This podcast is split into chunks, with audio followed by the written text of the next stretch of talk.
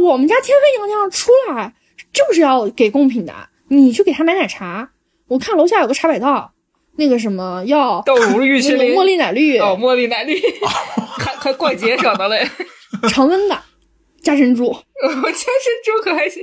这时候我的沉默又晒干了一点。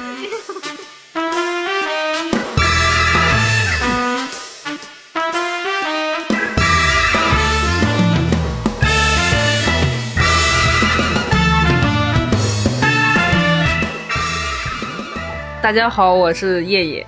大家好，我是简鬼。大家好，我是老 A。嗯，今天就来进行我们的吃瓜第二场。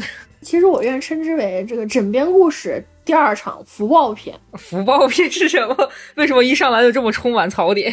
之前不是也说过，我们这里其实是个调解站，啊是一个没有执法权的调解站，啊那么就势必会有一些公司是不愿意来调解的。就是反正你也没有办法把我怎么样，那啊有本事你就去告我啊！这时候呢，就是我们遇到了一个公司，呃，遇到了一个客户过来调解，他所调解的那个公司呢，就是拒不到场，就是我不接受任何调解。嗯，你们有本事的话，你们就去告我。但是我们这边的正规流程是，哪怕你过来调解，对方不到场，我们也是要跟你出具一个调解的结案书，啊、啊上面写着可能是对方拒不接受调解，呃，拒绝到场，建立走法律程序啊。然后结果呢，我把那个调解报告书写好，然后交给客户的时候，那个客户是个大姐，四十多岁，嗯然后过来呢就非常不可理喻，就就过来说说是那个什么，我明白了，你们这个这个调解站和你们这种公司啊，都是一丘之貉，狼狈为奸。沆瀣一气。然后他说不来就不来，他们都是给你收保护费的。好家伙，你给我现在给我这个调解书又有什么用呢？差不多是这样。啊啊！你们的性质突然就变了。对，那时候我们老板在旁边，就是他刚好从楼上下来，然后我就跟那个大姐说，如果你觉得我们不正规啊，你可以打电话投诉我们，让他们来查我们正不正规，好吧？然后老板端了个茶杯子，心情复杂的看了我一眼，老板想，真是一个敢做，一个敢说呀。然后老板那个眼神儿就是你在说什么垃圾话，真的是，呃，那个大姐就特别生气，把那个调解书拿走了。拿走了之后，老板也没有说什么，接了个电话就出去了。结果一周之后是凌晨十呃不是是晚上十一点，老板给我打电话说一二三四五那边就是我们上级单位接到了对于接到了某位女士对我们这个公司的投诉，啊，好明确呀，一下就猜到了吧。然后我们上级部门的领导就找我们老板谈话，说你们怎么回事儿？然后老板气的不是有你就是我的福气，你知道吧？哦，在这儿，老板，老板，这是福报啊，现实报啊。这就是福报提现了。所以这这一期是那个枕边故事翻呃福报篇，嗯，福报篇。那这是一个序曲嘛？是序章。这些就是福报篇，我打算说一说离谱的客户们，因为上一期主要说的其实是公司嘛。嗯，就是，但是调解这个东西一定是双方的，对，所以就只说公司不行，得说说离谱的客户。都有离谱的地方是吧？具体不说哪一天了，因为我一一个月将近接了二百多个投诉。操，嗯，就是有一位年轻，对，有一位年轻的女士过来投诉，投诉是什么呢？他们家的那个门儿，就是卧室、厨房的门儿给坏了，就是他觉得不好看，然后也那时候是老房子嘛，然后他就呢，他就去找了一个门业，就是那种做成品门的门店，然后去跟人家说他要换门儿，这到到这里都很正常，对不对？跟他说没门儿他们家 到这里都很正常，但是他们家的门呢，比如说我们正常的门，比举个例子啊，比如说正常的门是两米，但是他们家的门洞是两米三的，就稍微高了一点。啊啊，这个门业呢，它比不是那种定制的门门业，就是他他们家都是那种成品的门。这个门儿有一套的东西是什么？门套，然后门门门本体，然后还有锁具，还有五金嘛。嗯然后，因为他们家是那种就是定就是那种成品的门套，然后所以装他们家门的时候，底下不是还有一段差距嘛？然后那个门业的人就跟那个女士说：“说是你这样吧，我给你接一接啊，因为我们确实这边不是定制，如果定制的话，也不是我们这个价格。嗯这个女士那时候接受了，那时候接受那时候哦对，那时候接受了，然后就人底下就人家就用同色的板子给她接了一节，但是说句实话，就是这门套和那个接板中间可能还有一点点缝隙。那个女孩尾款也付了，嗯，然后临了一个月了，跑到我们这边来投诉，那投诉啥呢？不好看对她觉得不好看。门儿旁边不是有一个那个门的边缘是个门套吗？啊啊，门套它其实是不漏风的。哦哦然后就是镶到墙上那一部分，哦哦，我知道了。姑姑娘就跑过来投投诉说这个不好看。然后我那时候给了一个解决方案是这样，就是门套的接缝处是有一点点缝隙，嗯，我跟那个呃商家说，你们找一个同色系的木板，把这个缝隙给它贴好之后，你们去改个色。门改色很便宜，就是你买一瓶买个油漆，然后女孩自己去买油漆，你喜欢什么颜色买什么颜色，然后商家那边出个工人，嗯，嗯帮他把这个色改了，就门套这边改了色，不就看不到了吗？都同意，觉得这个解决方案挺好。是挺好的。双赢啊！然后我就开始写那个调解结案书了。我本来以为就此结束了，结果这个姑娘突然站起来说了一句：“我觉得你们应该向我道个歉。为什么？为什么？”对面门业的人也都懵了，为什么我要向你道歉？选门的时候，我去你们家量房的时候，我都跟你说了，这个肯定是有接缝，是不好看的。您那时候接受了，我们装了之后，你也把尾款付给我们了，觉得没有什么问题，付给我们了。你隔了一个月，你突然跟我说这个不好看啊，隔了一个月呀。啊，然后跑过来投诉，然后还来我们店里闹，让我们给你解决。好，现在解决方法也有了。你突然让我给你道个歉是什么意思？我们又没做错什么，我们只是为了息事宁人而已。嗯、好无辜啊。然后那个姑娘给了我一个，在她眼里面看起来逻辑非常自洽，然后我也没有办法拒绝的一个理由是什么？他跟我说，我没有让他们赔钱就不错了，难道我的情绪价值就不算价值了吗？我每天看着那个街缝那么难受，我吃也吃不好，睡也睡不好，上班也上班不好，觉得那个地方又那么丑，我没有让他们赔我经济损失就不错了。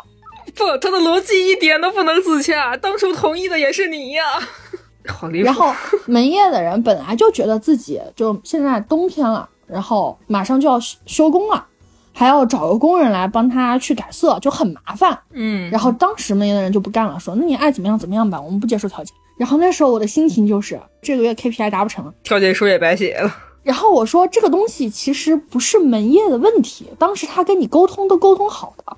他说对呀、他当时沟通沟通好了，但是人不是一成不变的，对吧？那人在怎么变，他也得为自己以前的言论负责呀。我调解到这个时候，我的脑子已经滑溜溜，他说的什么话已经从我脑子上面一点都不沾的就划过去了。我满脑子都是情绪价值是用在这里的吗？我的天哪，这是还没完，还没完对他不是和那个门业还签了一个合同吗？啊！跟门业签合同还行，但是签合同包括付款的人都是他对象。啊！我说那你做不了主体，我让你对象来谈吧。给他对象打了个电话，他对象过来认同了门业的这个方案。然后这时候调解调解书我也写好了，给了他对象。我说那这件事情就是你们俩开工准，就是快点去选油漆，然后门业这边快点改色，这件事你们也住的比较比较开心嘛。然后女的突然不乐意了。接下来的问题就是在调解室里面，就那一早上，我就看她男朋友在哄那个姑娘，就是那个姑娘的理直气壮的，就是说那个就这个门儿的这么一点小事，你都不站在我这边，啊！就那我才是怎么能够那个和你过一辈子？啊！我的情绪价值难道就不是价值了吗？啊！我当时的感觉啊，对，就和叶叶现在这个样子，满脑子都是问号。啊！对，我就是宇宙猫猫的那个表情。我已经没有什么思路了，就是他们不走，我也没有办法走，我要把双方都送走，你知道吧？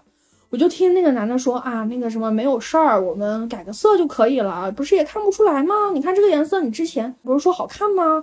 那个女的就特别生气，说我不是在跟你说改色的事情，我是在跟你说态度的事情，态度的事情，你的态度怎么能这个样子？他们这一帮人还欺负我一个小姑娘呢。然后突然就对准我说：“是你是女的，你也不帮我说话。”我说：“从某种角度来说，我坐在这个位置的时候，你可以不把我当人看。我没有性别。老板说真的是福报啊。男孩就将近哄了有两个小时，我才把他们俩送走。那女孩还哭哭啼啼，觉得呃门业的人欺负她，然后男朋友又不站在她这边，就这个案例真的是我不好说。感觉精神遭受到了雷普。就稍微我们讲点基本法，就是你沟通的时候，最开始的时候你要觉得不行，你就跟人家说不行，你换一家。对呀、装的时候你跟人家说不行，也没事儿，你也可以换一家。你不要就是你所有的东西都认可之后，再跑到我们这边来说这个不行，这个不行，能拿出一个好一点的调解方案也是对的。但是情绪价值在这个上面真的不能算作价值，人家不会因为这个赔你钱的。那确实。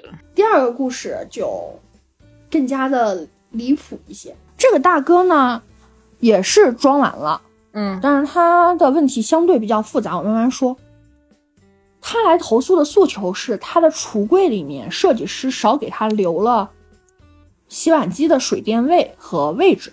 嗯这个好正常啊。就是现在来说的话，洗碗机大部分都是放厨房，就是啊橱柜里面其实应该有个专门洗碗机的位置。对，我知道。嗯然后那个大哥说，这个公司没有给他留，他的诉求是什么呢？他的诉求是让这个公司帮他把这个位置给改出来。水电倒是好接，就是电接个明线就可以了，水然后接个软管。但是有个问题就是橱柜没有预留这个位置，就代表他要把这个橱柜整个砸砸掉重新做。啊，啊，涉及到橱柜的费用。是，然后装饰公司呢这边就不愿意说，你刚开始最开始的时候，我们去量房出设计图的时候，你没有说你你有洗碗机这回事儿；到量柜子的时候，你也没有说的要有洗碗机这回事儿；你装柜子的时候，你也没有说有洗碗机这回事儿。装好了之后，你验收单都签了，然后你现在跑过来说还有洗碗机这回事儿，十台面都给你做好了呀。这个东西不只是柜子的问题，还有台面的钱。啊，早干嘛去了？然后那个大哥说：“那我不管。”我说这个确实 从某种角度来说，现在洗碗机是属于一个家家必备的一个电器了。就算他不主动提，你们作为设计师这一方，应该是要主动跟人家说你要不要一个洗碗机的。对吧有道理。装饰公司说：“有点勉强那我这个是我们不太专业，我们确实认。”我说：“那柜子这一块儿，我看你们俩要不要商量一下，看下怎么样改比较合适，最好不要大动。”然后那个大哥说：“嗯我不管，我要让他们拆了重新做。”我说：“拆了重新做是一笔很大的费用，然后而且你那时候签合同，包括验收的时候，你都没有提出来这件事情。”然后那个大哥说，突然冒出来一句：“可是那时候我签合同的时候，包括验收的时候，都是他们威逼利诱我的。怎么突然涉及到这种需要报警的问题了？没有证据，他说 威逼利诱哪有证据啊？先不说威逼有没有的部分，先告诉我他利诱是拿什么利的诱好吗？这个后面我跟你说。还真有。啊，还有伏笔，我说那这个事儿你你详细说说，从头说说。然后我说你首先威逼利诱这个东西你有没有证据？他说我说你有没有录音录像，或者是如果人家对你动手了，然后有没有伤情证明？他说这些都没有。我说那你没有录音没有录像这些东西，我没有办法证明人家是威逼利诱你的。他说小姑娘你仔细想想，你和你的朋友们聊天儿，随便说一句不好听的，或者是你觉得很好笑的，你跟他说你再说一遍，你录个音。我这边录个音，你朋友可能会觉得没有关系，对不对？但是他威逼我，我肯定是不敢录音的呀。所以我不录音这件事情，他就是证明了呀。嗯，等等等等，他这个逻辑比刚才那个好像完备了一些。很严谨。我当时就把我头上的那一团乱麻那个什么抽下来，打算做个毛线团回去给邻居家的猫玩。笑死！我的脑子当时都已经打结了，你知道吧？你在说什么？我说那首先是这样，你首先第一个，你签订合同的时候，第刚开始签订合同肯定是有，只是不会直接付全款，这是个正规的公司啊，就不会出现上一期节目让你一次付百分之九十五的事情，你肯定是付了一些定金。那么在你后出门后悔，别人威逼利诱你完，然后出门后悔了之后，你有机会报警。然后甚至可以取消合同的，因为他们那时候什么服务都没有做，你来要求他们退定金的话，他们是我们这边是支持的。你那时候为什么没有做呢？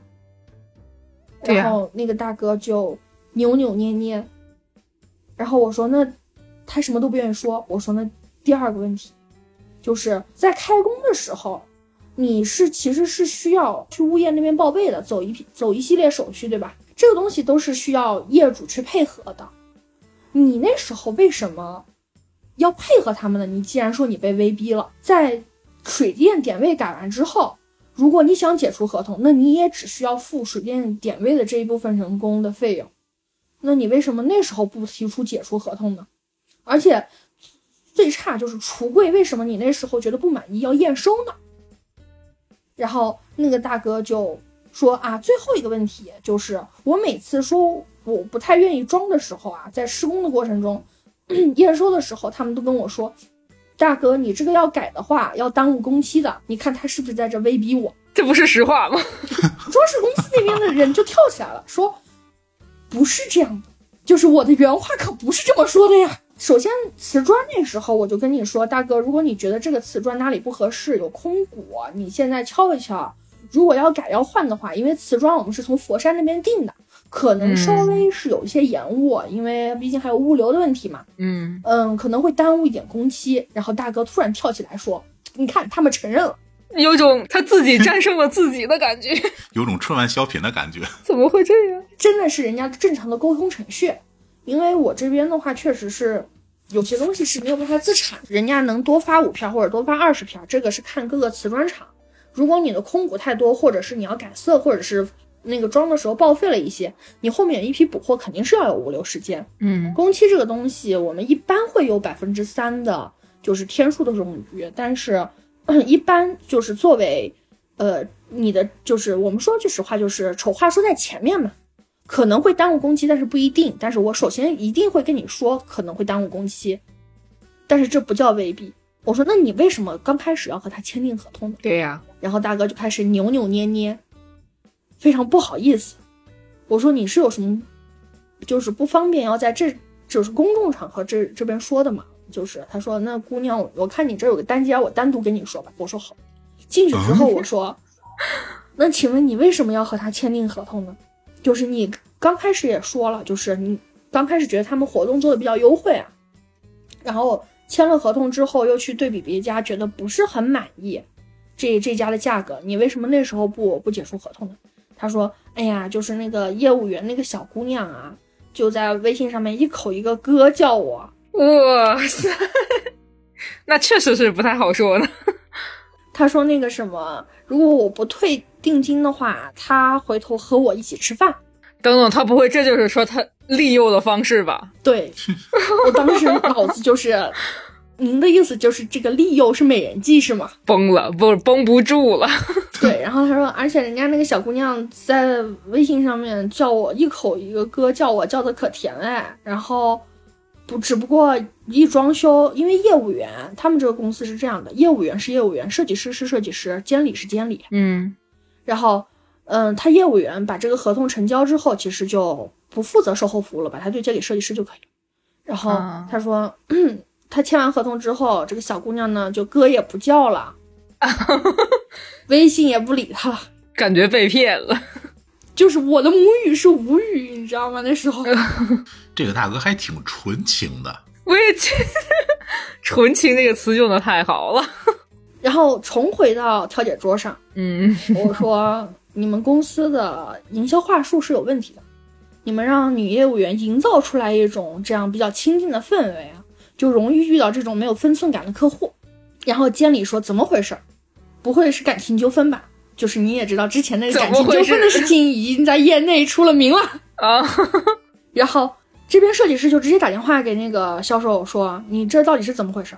然后销我们公司对这一方面其实抓的是很严的，你可以一口一个哥叫，但是你绝对不能私下去和人家吃饭。啊，然后小姑娘接了电话之后，那边说我没有这么说呀，我只是那那个月我们团队的业绩压力比较大，我跟他说，如果你不退单的话，我们组可我们组可以去请他吃饭。嗯，这就是那这个话术，那这就和我单独和你吃饭是两件事儿了呀。这就很话术，你知道吗？就是可以两当时如果他不表述出一些具体的情况的话，他后面就有可以在这之上进行一些加工，把自己摘出去。就是当初营造给这个大哥的一个错觉，就是我单独和你吃饭，但实际上他如果没有特别明说这个单独这个条件，他后面就可以说只是我们组想请你吃饭。这真的 啊，好，第一个是好纯情，第二是真套路。我跟你讲，然后我跟大哥说，这个事情是这样，这个东西是他们公司的营销话术，我也可以明确的告诉你说，你不要再抱一些无谓的幻想。嗯，这个东西就是，呃，签完合同之后，人家给你服务完了就算完了，你们的交情也就到此为止了。那个大哥说，你怎么能把这件事情拿到那个调解桌上面来说？我当时绷不住了，我说我是调解员，这种东西难道我还要帮你隐瞒吗？他说你大哥说，我要不想让你帮我隐瞒，我干嘛把你拉小黑屋呢？然后笑死了。然后我说：“那你大哥，你现在是什么想法？就是这个东西，装饰公司绝对不可能百分之百给你承担。嗯嗯我们说水电水电位改起来虽然很便宜，但是板材这一块儿，嗯、加上物流，其实还是有一定费用的。然后装饰公司说，确实我们这边设计的时候没有考虑到，嗯、那我们核一下这个价格，嗯、我这我们不可能全掏，然后我橱柜给全部重新给你砸掉重新做，客户六，然后我们四，人工这边我们全部出，你看行不行？啊，也可以啊，这种方式。对吧？然后大哥突然冒出来一句：“这个也可以，但是我还希望那个和那个小姑娘能保持联系。啊，” 我说：“大哥，你就不要惦记人家小姑娘了。”然后那个设计师说：“ 你老惦记我们销售小姑娘干什么？装房子的时候说的是跟我说的是，就是这个是做婚房使用的，对不对？哦 天哪！就是做橱柜的时候，你还跟我说你老婆一米六三，要考虑一下她的身高呢。”我好劲爆啊！怎么突然出现了这么劲爆的东西？就怪不得大哥前面扭扭捏捏。就我们我们销售的那个小姑娘一米七了。好吧，住不进你的房的。你也不能跟我说，就是你未来的老婆就是我们这个销售小姑娘，她一米七呢，那我橱柜照着一米六三做什么呀？好离谱啊！然后说，然后大哥说这次正好重新拆了，你给我装个一米七的吧。他要是真这么说啊，我可我还觉得他可能是和他的未婚妻分手了。但是那个大哥扭扭捏捏的又说了句：“那那可是那个我那时候跟他就是聊的时候，我就跟他说装的是婚房，那他还一口一个哥叫我，那他不就默认了这回事？他能接受吗？”哎呦喂！我说：“大哥，你不要再惦记人家小姑娘了。”这年头话术连“哥”这个词都都要算禁词了。嗯您先收收心，就不要再惦记人家姑娘了。这个姑娘跟你没有任何关系了。就是啊，天哪！最后还是以一个就是呃橱柜这个价格，然后呃装饰公司这边又让了一步，两边一人一半儿。为了大哥不惦记自己家业务员小姑娘，不得不五五开，装饰公司也好惨。这件事儿就算调解成功了。然后提醒一下，这个东西就是这个大哥真的是一个杀猪盘的好苗子，你知道吗？我天哪！虽然这样说不太好，就感觉很像姥姥会被那种骗子公司拉过去听讲座了。装修这个东西，你好意思说人家威逼利诱？你要是真遇到杀猪盘，你该怎么办呀？提醒大家，人家的销售话术是销售话销售话术，不要当真。对，就是不要跟个纯情大男孩一样，我想知道那老哥多大了？三十多，嗯那能这样也是挺纯情。爱上了，爱上了。说是纯情吧，也不好说，人家做的是一个后宫的美梦，你知道吗？好他像这有出轨的这个事儿，不好讲，这这个不好讲。然后接下来这个故事呢，就更加的离谱，就是我的离谱程度是依次递进的。还能更离谱。对，就是有一个也是个大哥来投诉，都应该叫大叔了，是个南方人。啊，记住这个划重点要考。南方不会是啊？你先说，我猜想到了一些不知道是不是的东西。他来投诉说他们家的房子有质量问题，嗯，但是他们家的房子已经装好五年了。五年在保修期吗？我们刚开始啊，有些东西其实还真是终身质保的，就是你那时候跟人家承诺，比如说水电或者是瓷瓷卫生间的瓷砖是终身质保的，可能后我我当时也是以为是质保的问题，然后就约了调解，结果大哥过来之后，设计师也来了，嗯，监理也来了，就也难为他能找到当年的那个设计师，那个设计师还在那个公司干，当年他还是个小设计师，现在已经是设计总监了。过来之后，我说你们家有什么问题？有照片吗？因为我刚开始真的是先入为主，以为是瓷砖或者是墙面哪里裂了，这个是需要人家售后维护的。大哥什么都没有带。等设计师来了之后，我说那您这边出示一下您的材料吧，我看一下到底是什么问题，这边我们要怎么补救。那个大哥说，嗯，其实瓷砖也没裂，哪儿都还挺好的。我说那你过来投诉什么呀？他说干嘛来了？我啊，就是五年前装了这个房子之后啊，财运就一直下降，总公司都已经倒闭了。我怀疑这个设计师装修的时候坏了我的风水。天哪！有道理。我问了一下那个设计师，设计师对他印象还挺深的，说当年我设计的时候你就嗯，找人看过，那时候还非要在客厅放个大一点的鱼缸。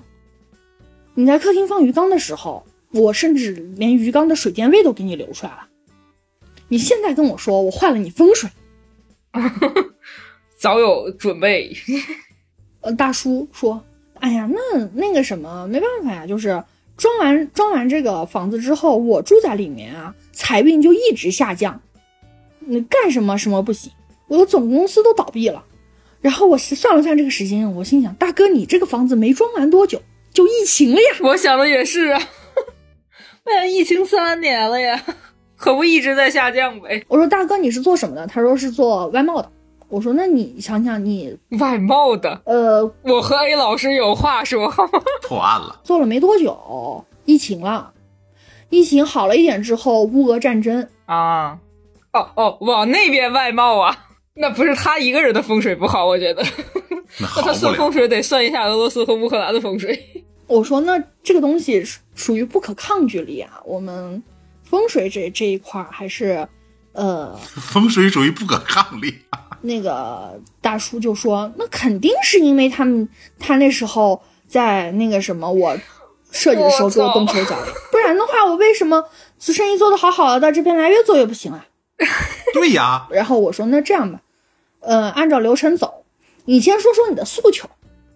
那个大哥说啊，我这边的话呢，诉求就就就一个，说你把这个房子给我局部改造一下。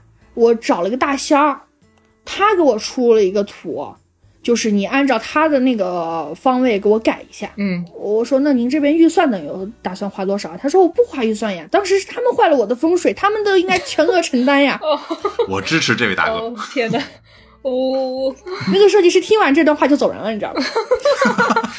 还有什么好我又说的？在想，这个大哥是不是把自己看得太重要？就自己装完修之后，俄乌战争开了，那俄罗斯是不是得找这大哥赔偿？照他这理论，因为他装修让俄罗斯和乌克兰起了战争，所以是他的风水被破坏了，影响了那两个国家。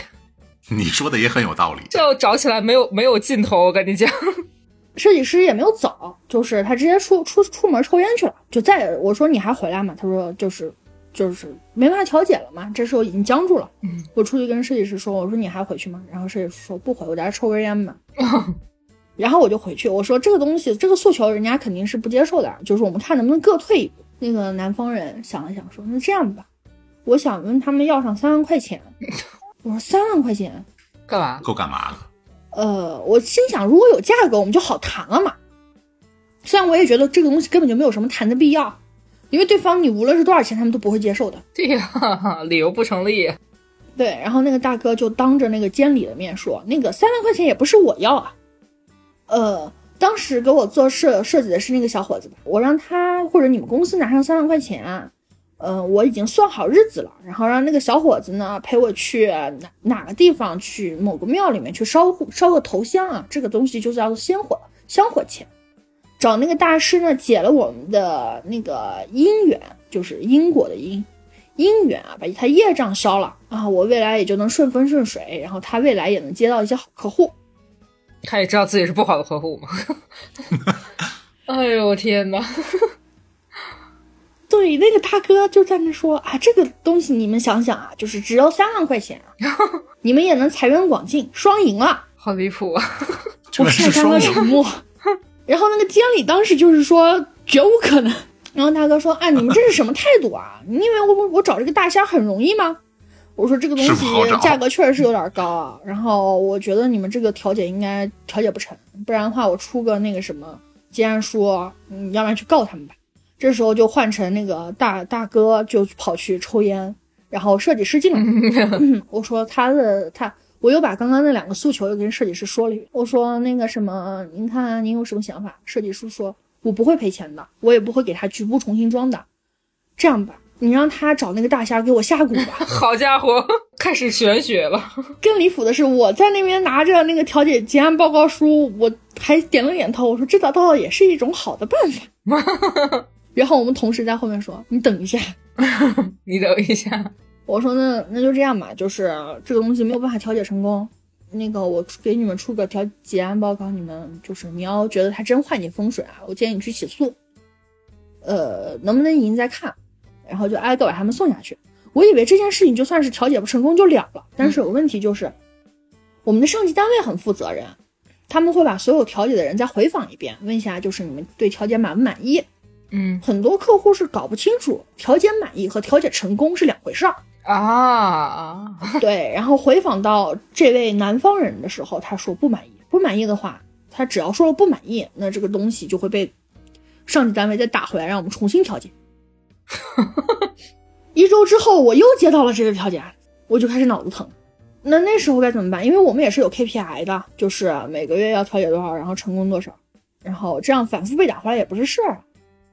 这时候我们老板的有个朋友也是个南方人，我就去找老板的朋友，我就把这件事情来来回回说了一遍。那个朋友说：“那这样吧，下次他约他来的时候我也来。”我说：“你过来干嘛？”他说：“没没事，我有办法。”然后后面又约到了周三，很神神秘秘的带了个佛龛跑过来了。我说：“这是什么东西？”他说：“待会儿啊，因为我们调调解室，其实我应该在主座嘛。”赵总说：“你把这个东西放到主座，你在旁边站着。”我操！我说你在说什么？然后他说没事，你就照我说的做。这时候，这就是装饰公司就已经不来了，完全就已经就是我在跟他说这件事儿，调解人家就是说你爱怎么样怎么样吧，直接就是把结果告诉我们一声就得了。嗯。因为很很荒谬嘛。嗯。等那个南方人过来之后，我把那个佛龛上面其实是有一块红布的，我就把那个红布拿掉，看的里面是一个雍容华贵的女神，我就跑到隔壁小丹家问赵总这是什么东西，然后赵总说这是我们家妈祖天妃娘娘。当时我的感受就是这什么女神异闻录，你是一个可爱是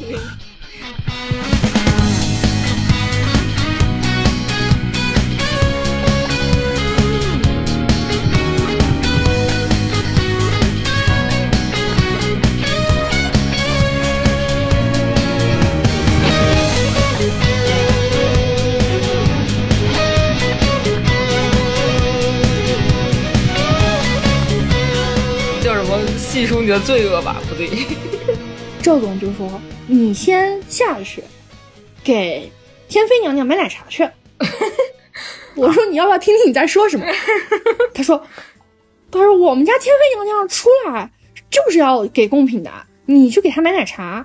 我看楼下有个茶百道，那个什么要豆乳玉麒麟，茉莉奶绿，哦，茉莉奶绿，还还怪节省的嘞。常温的，加珍珠。我加珍珠可还行。这时候我的沉默又晒干了一点。那没有办法，我就下去买奶茶，然后赵总在上面跟他聊。等买完奶茶回来，然后我就把那个奶茶给赵总，我以为他要喝，他不是，他他那个什么，把它恭恭敬敬的放在天妃娘娘面前。哇塞！看那个场景，真的是我是绷不住了。但是我是受过专业训练的，不能笑。我我回来我说那个什么，就开始拿起小本本做这次的调解记录。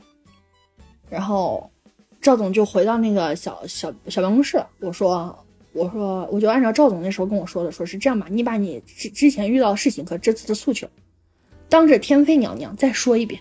嗯，然后那个南方人看着天妃娘娘，看看我，就支支吾吾不说话了。赵赵总就出来说：“是这样，你看你自己当着天妃娘娘的面说，你这几年财运不顺，是因为那个设计师小伙子坏了你们家风水，你要让他赔钱。”然后那个男的虽然是皱着说，但是说话声音越说越小。然后赵总这时候就过来拍他肩，然后说：“啊，那个我和你是一个地方的人，你自己越说越心虚，这个事情你也就是知道。”你这个生意不成功不行，就是时运不行。是你人格面具的问题。你就是除非就是说白了就是找想找一个那个什么设计师，找个风水去甩锅呗。你自己也知道这个东西是不合理的。你这几年说是破财破的厉害，但是其实大部分都是给那个大仙了吧？你给那个大仙花了多少钱？前前后后。然后那个来投诉的客户说三十万。哇塞！你给天妃娘娘上三十万，说不定都比大仙有用。这两个南方人就开始用他们那边的话嘀嘀咕咕说，说完之后，赵总说：“那你自己好好想想吧。”就又回小办公室了。然后那个男的看着天妃娘娘，天妃娘娘看着他，看了一会儿之后，那个男的突然站起来说：“你这个天妃娘娘多少钱？” 怎么怎么要请走吗？对，请你们这尊天妃娘娘要多少钱？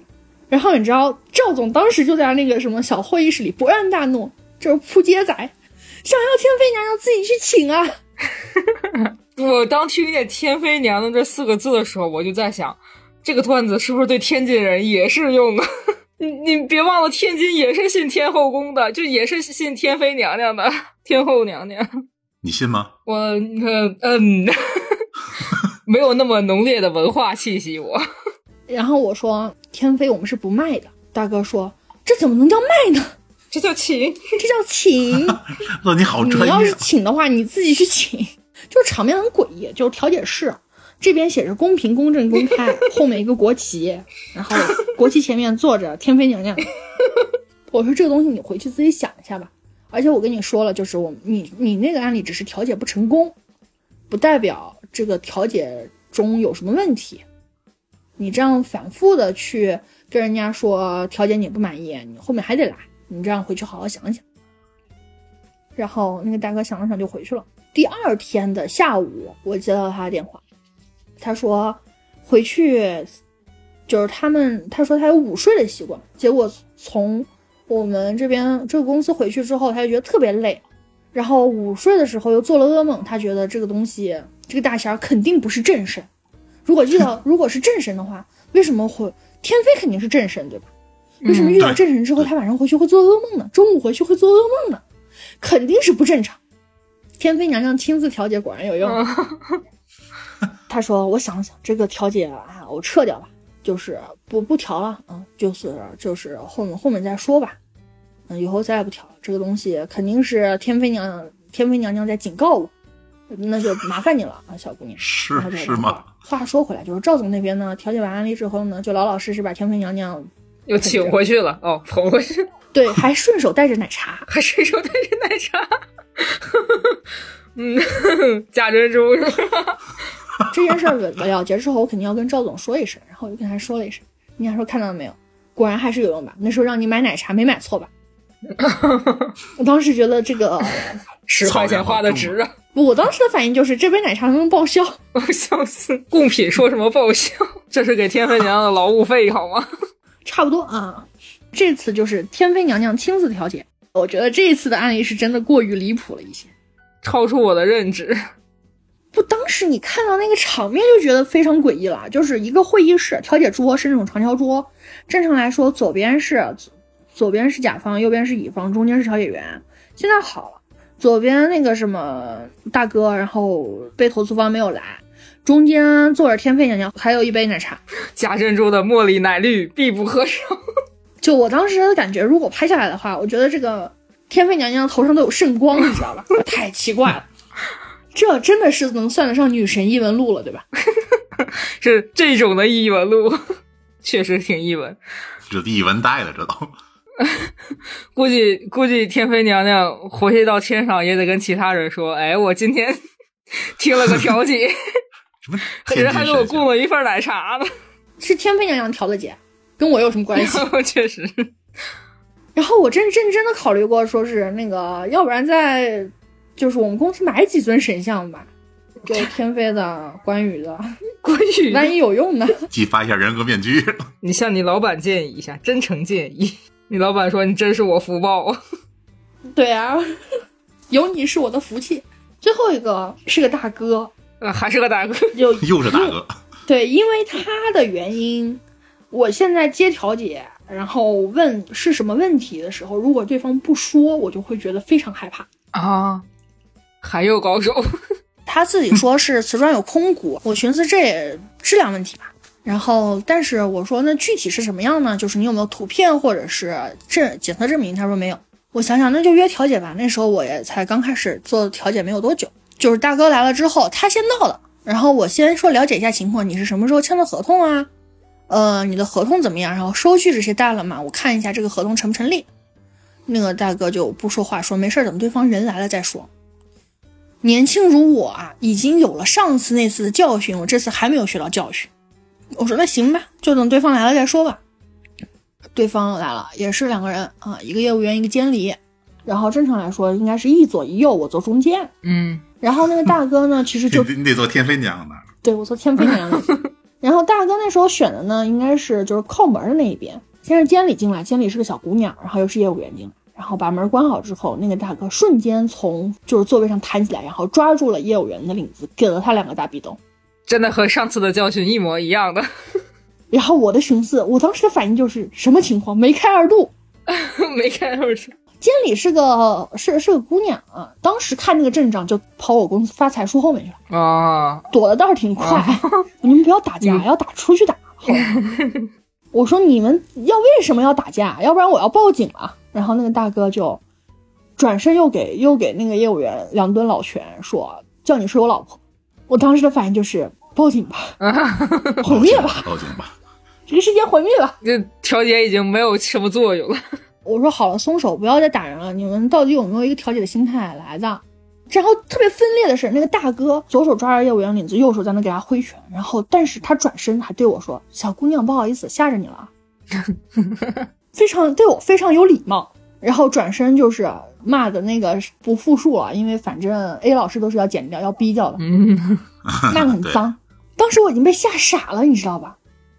然后这时候那个业务员开始就是叫我说：“哎，你在那边就是长着眼睛出气的吗？我都被人打了，你不知道报警吗？”然后那个大哥转身过去给他一脚，说：“打你的人是我，你有本事你骂我呀！你冲人家小姑娘凶什么？”啊，大哥你人还怪好的嘞。然后转身又对我说：“不好意思啊，姑娘，就是麻烦你帮我报个警吧。”嗯，就像像是什么人格切换器。对，那个大哥是很典型的那个东北人，东很典型的东北人啊，一米一米八，然后看体重能能有个那个什么，呃，一百一百九十斤这样。好家伙！然后那个大哥就开始一边扇那个业务员大嘴巴子，然后一边说：“那个什么，我给你付的钱啊，我就在使那个什么工作单位上面待了几个月没回家，你睡我老婆是吧？你搞我老婆是吧？”然后我说：“可以了，不要打了，因为我我真的很害怕，你知道吗？”然后那个不要再打了，这样打不死人。大哥说：“没事，小。”然后转身对我说：“啊，没事啊，小姑娘，你躲远一点啊。那个什么，我怕我打着你啊。那个好家伙。”绷不住了，我是真的绷不住了。我说那个什么，我说不要打人了。我当时只能重复你不要打，呃，吓傻了，已经报警了。那个大哥真的是人还怪好嘞，然后就就还跟我说没事，小姑娘，就是嗯，你也有我电话，呃，你那个回头我们俩加个微信。我说我我不加，然后他说不是，我今天可能那个磕坏了碰坏了你们公司什么东西，回头你把账单发给我，我给你赔。就是。这算形象正义吗？我在想，那个业务员又说，就在那求饶，说啊，我错了，我不该什么样。然后那个大哥说，我，你知道我为什么打你吗？我说，那他，我心里在那想，他是你老婆，你打他，你打他，你让他说不知道，不然呢？对呀，作案动机很充分呀。但是我没敢说话，因为我实在是太害怕了。这样谁都说不出来，好吧？请看他们的表演。就是大哥呢，一边转身呢，就一直揪着那个业务员的领。一边转身呢，给这个业务员两个大逼兜，然后一边又分出神来安抚我，让我不要害怕，快点报警。警察呢，先把业务员从那个大哥的手上拽出来，然后那个大哥被戴上手铐，走之前转身还对我九十度鞠躬，说不好意思，给你们添麻烦了。我说那你打他在什么时候不能打？为什么非要约到我们这边打？然后大哥说他不接我电话。啊，充当了一个第三方的过程。我寻思啊，我寻思啊，就是老妹儿，就是我给你打电话，那个什么，你们肯定是受理投诉的。那你给你给他打电话，他肯定接，他肯定来。他不敢接我电话，真是真不是个东西。然后警察说：“好了，别逼逼了，走吧。”我看着监理姑娘，监理姑娘看着我，我们俩在会议室瑟瑟发抖，等着警察来问话。警察问：“说是你看到谁先动手的吗？”我说：“是大哥先动的手。”他说：“到底是怎么回事呢？”我说：“那个业务员说了他老婆。”然后警察也很疑惑，说：“那他打人哪不能打？为什么非要约到我们这边？” 警察问出了一样的问题。我说：“大概是因为他给业务员打电话，他不敢，业务员不敢接吧？我们这边打电话，业务员就敢接。这是我迄今为止啊调解上面遇到最离谱的一个客户了，就很分裂。他就一边在那下死手揍人，他两拳下去，业务员鼻血都出来了。”然后一边还不忘安抚我，还可好意思跟我说：“老妹儿，你不晕血吧？你要不晕血的话，你那个什么，你躲远点，然后闭上眼睛不要看。”啊天哪！哇，好亚萨西呀！亚萨西可还行？我们老板那时候在楼上，因为总体来说这件事发生了也发生的时间很短，然后警察到的速度也很快，然后警察拿完人我就上去了。老板说：“这么快就调解完了？”我说：“嗯。”也不算调解完吧，两个人都被带走了，带走了。老板一听啊，这么一会儿发生了这么多事儿，就是这个大哥的精神状态真是太稳定了，就是他从没有迁怒任何的人，他甚至还提醒监理小姑娘说：“你躲好点儿。”幸好你们那儿有棵发财树。然后，嗯，然后那个业务员在那凶我的时候，他还好，他还能再补两个大嘴巴子，说：“你凶他，凶他干什么呀？”啊看似 A O E，实际都是对单技能，是吧？后面我想了想这件事，我觉得这个大哥就是其实就是蓄谋已久，他就是想 他就是想把这个业务员打一顿。那但是又联系不上，确实他就借了我们打了一顿。那确实，反正就是嗯，我很难评。这个是我现在做调解的位置遇到最离谱的一个，嗯，确实挺离谱。我很难崩。对，那个大哥带走之后有什么后续也不知道。老板让我发点账单给他，但是我们说句实话，我们去盘点了一下，他在调解室里面除了撞倒两把椅子，剩下啥都没有。啊，就旁边有个绿萝，他都没有抄起绿萝来砸他头。哦，挺文明，知道如果砸死了就变成刑事案件。因为那个业务员其实，呃，说句不好听的，蛮细狗的。啊，嗯，确实，怕一不小心砸个好点儿的。就是挺瘦，然后也挺也挺矮，就比大哥足足矮了一个头。那个大哥看起来有两个他，你知道？真的吓死了！这个场景 还在那飙血，天呐。对，就是我那时候发出了尖锐的报名，尖锐的报名。你们老板居然没有被喊下来呢？因为我们老板上面的那个办公室其实是隔音的，不隔音听见也不敢下来。因为他有时候中午呃要在那午睡啊，以及被老婆赶出来之后要被在那午睡。你们你们老板这点家底全被你 抖光了，你可真是老板的福报啊！你可真是福报，确实。就是中间还有一段是我发出了尖锐的报名之后，那个大大哥还能回过神来问我一句，就是叮嘱我，就是说小老妹儿啊，就是别叫了，就是你看你嗓子都破音了。反正说不好，说不好，这种东西真的是蓄谋已久。说不好，我有时候都很怀疑，就是这个大哥，就是我们在这个中间起到的作用，起到作用就是约架。嗯，对，你们就是约架的，约架顺带帮报警的。人家早把以后怎么会怎么样想好，人就是请你们约个架，帮报个警。